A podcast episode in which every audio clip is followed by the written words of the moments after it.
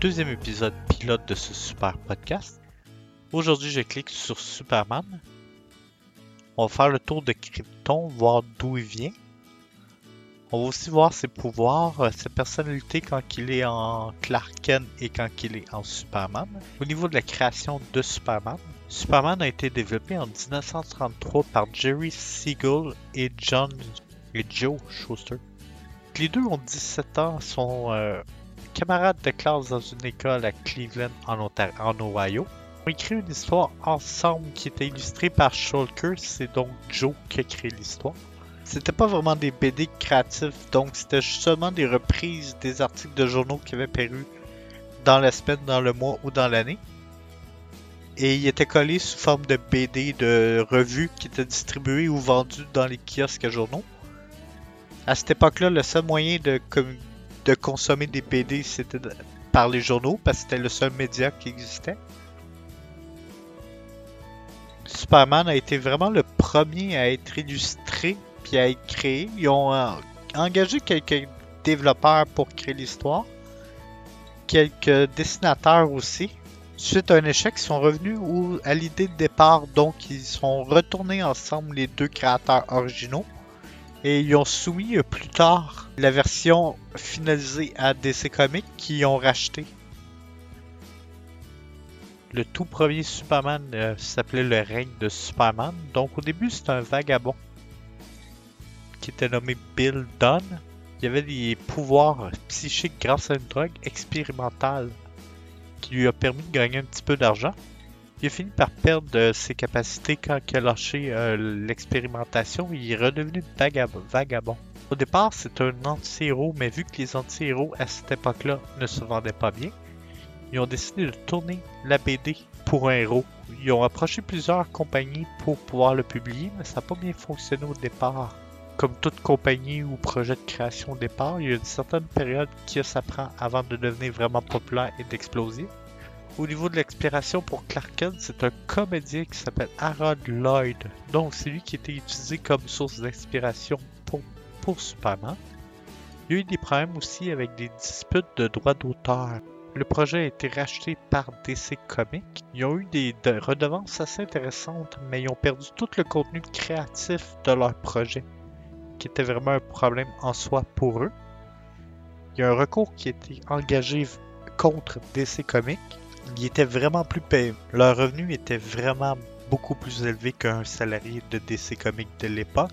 Donc on parle qui ont gagné en tout 103 000 dollars.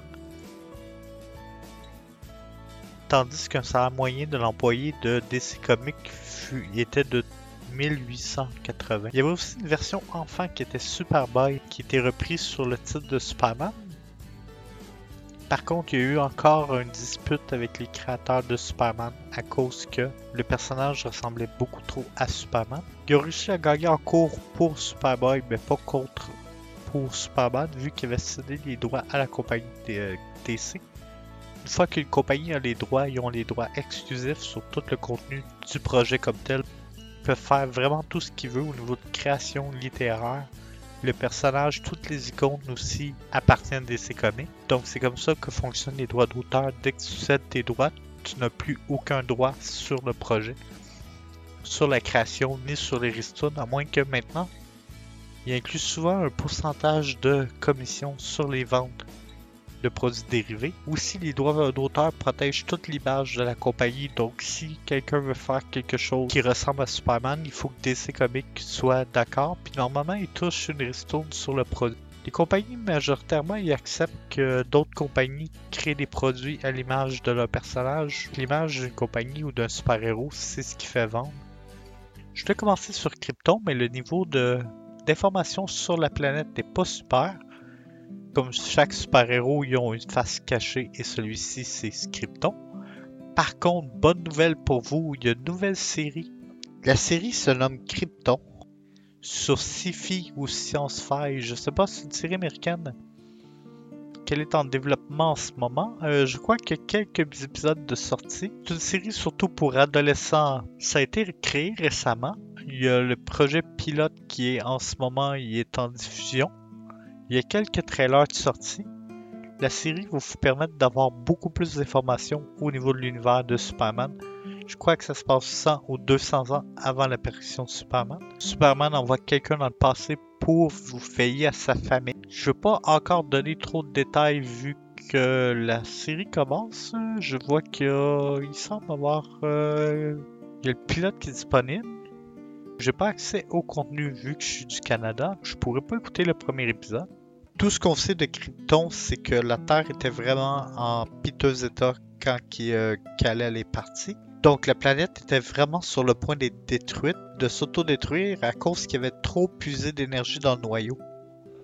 C'est d'ailleurs un élément qui a été repris par Stargate euh, dans un de leurs épisodes. Donc il y avait une planète aussi technologique qui avait trop puisé d'énergie dans le noyau et elle a été détruite. Donc ils ont réussi à convaincre les habitants de changer de planète euh, au niveau de Stargate. J'ai fait une petite parenthèse parce que j'aime beaucoup l'univers de Stargate. Je vais probablement faire un clic sur Stargate éventuellement. Surtout qu'il y a la nouvelle série qui était sortie, qui est sortie euh, Stargate Origin, qui est une web série disponible en version payante seulement sur le site. Pour résumer, la planète a été détruite. Le père de Kal-El l'a mis dans un vaisseau spatial et l'a envoyé en route sur la Terre. Je pense que c'est 3 ou 4 ans de voyage. Le petit gars a reçu des instructions de son père, donc il a été formé pendant le transfert pour pas trop qu'il s'ennuie. Je sais pas comment il est alimenté, par exemple. 4 ans dans l'espace sans manger mais il a survécu quand même. Donc c'était vraiment un bébé. Puis quand il est arrivé ici, il avait quoi, 4-5 ans peut-être? Il parlait. Non, il parlait pas, je pense. Il était encore en phase enfantine. Je sais pas, on l'a jamais vu dans les films, voir s'il parlait à, son arrivée. Donc, à son arrivée, c'est une suivi de puits de météorites. Donc, probablement qu'il y avait plusieurs morceaux de la Terre qui arrivé en contact avec la Terre en même temps que son vaisseau. Je sais pas si c'est après, parce que la planète a été détruite peu après sa, sa disparition. Aussi avec Supergirl, on voit par la suite avec l'émission Supergirl que l'autre vaisseau a été envoyé sur Terre avec euh, la cousine de Superman qui devient Supergirl éventuellement. J'ai eu des fréquences vraiment étranges sur mon ordi pendant que j'enregistrais. J'ai failli perdre le projet. Je continue donc. Supergirl a été aussi envoyé, comme je disais avant que mon micro fasse un bruit étrange, mes écouteurs. Un peu comme si mon ordi était gelé, mais j'ai réussi à m'en sortir. Suite à, à Kal-El à sa cousine que je connais pas son nom original par exemple. Je pense que ça n'a jamais été dit. Si vous connaissez le nom original de Supergirl euh, quand elle était dans sa planète, ça serait intéressant de savoir. Je m'en souviens plus exactement. Donc suite à ça, les habitants qui existent en dehors de la planète sont aussi un groupe de criminels qui avaient été euh, enfermés dans un... Au départ, c'était dans un genre de miroir dans les films principaux de Superman, c'est un espèce de miroir transparent. Dans l'homme d'acier, c'est un vaisseau spatial de quand même grande taille qui sont revenus sur Terre et ont kidnappé euh, Superman. L'homme d'acier, c'est un genre de reboot. Le personnage est pas mal plus dark. Ouais, j'aimais beaucoup les anciens films. Je les ai tous retapés il y a quelques semaines. J'avais aussi pris des notes. Si on parle au niveau de Clark Kent, c'est une personne qui est assez timide, très peureuse qui est vraiment le contraire euh, à 100% de Superman. Il travaille quand même dans les nouvelles sur Daily News. Je crois que c'est le même que... Oui, c'est exactement le même que Supergirl. Supergirl est probablement un reboot de Superman dans une version féminine. Ils ont, peu, ils ont les mêmes pouvoirs. Il n'y a aucune différence entre les deux, à part que c'est une fille. La patronne de Supergirl a l'air plus complexe, plus chiant que le patron de Superman. N'empêche que lui aussi aucune considération envers son patron. Si je pense à le contraire avec Supergirl, c'est que Superman, il n'y a personne qui est au courant de son pouvoir. Supergirl, il y a beaucoup de personnes quand même qui est au courant de son pouvoir. Moi, je préfère quand les gens sont au courant de leur pouvoir, au moins ça donne une dynamique différente que seulement un joueur solo. Si on regarde au niveau de Flash, au niveau de Flash, ils sont au courant qu'il y a un pouvoir, ce qui amène une dynamique différente vu qu'il y a une équipe avec lui. Si vous voulez en savoir plus sur les origines de Kal-El, euh, quand il était ado, il y a Smallville que vous pouvez écouter, qui est une série vraiment intéressante. Le seul défaut de Superman, c'est vraiment les méchants. Donc les ennemis, il y en a seulement un. Lex Luthor, il est un peu bizarre en fait. Il est pas vraiment super méchant. Si je serais le maître suprême de, du mal, il me semble que je m'allierais pas avec des mondes vraiment stupides. Je prendrais au moins des, gens qualifiés. En plus, il a l'air d'avoir quand même une certaine source de revenus. Il y a Luthor Corp, qui est sa compagnie. Il me semble que Lexitor a une compagnie qui est Luthor Corp. Oui, suite à des recherches, j'avais raison. Il y a Luthor Corp qui existe. Donc, euh, dans les films originaux, on le voit pas vraiment. Il n'existe pas vraiment encore Luthor Corp. Par contre, il a été repris et il a été créé dans Smallville. Donc, font. euh, il se spécialise dans les produits chimiques, puis il est fondé par le père de Lex Luthor, qui est Lionel Luthor. Donc, c'est une compagnie qui est à Metropolis. Il compte 2 mi- 242 700 employés. Puis en 2002, sa compagnie est évaluée à 8,7 milliards de dollars américains. Donc, la compagnie est plus florissante euh, a plus d'employés que que celle de Batman qu'on a vu au dernier épisode. Donc, euh, plus que Wine Industries, plus d'employés. C'est ce qui conclut le tour d'horizon sur Superman. Je vous remercie d'avoir écouté ces deux petites émissions pilotes et on se retrouve pour le prochain épisode. Merci, au revoir.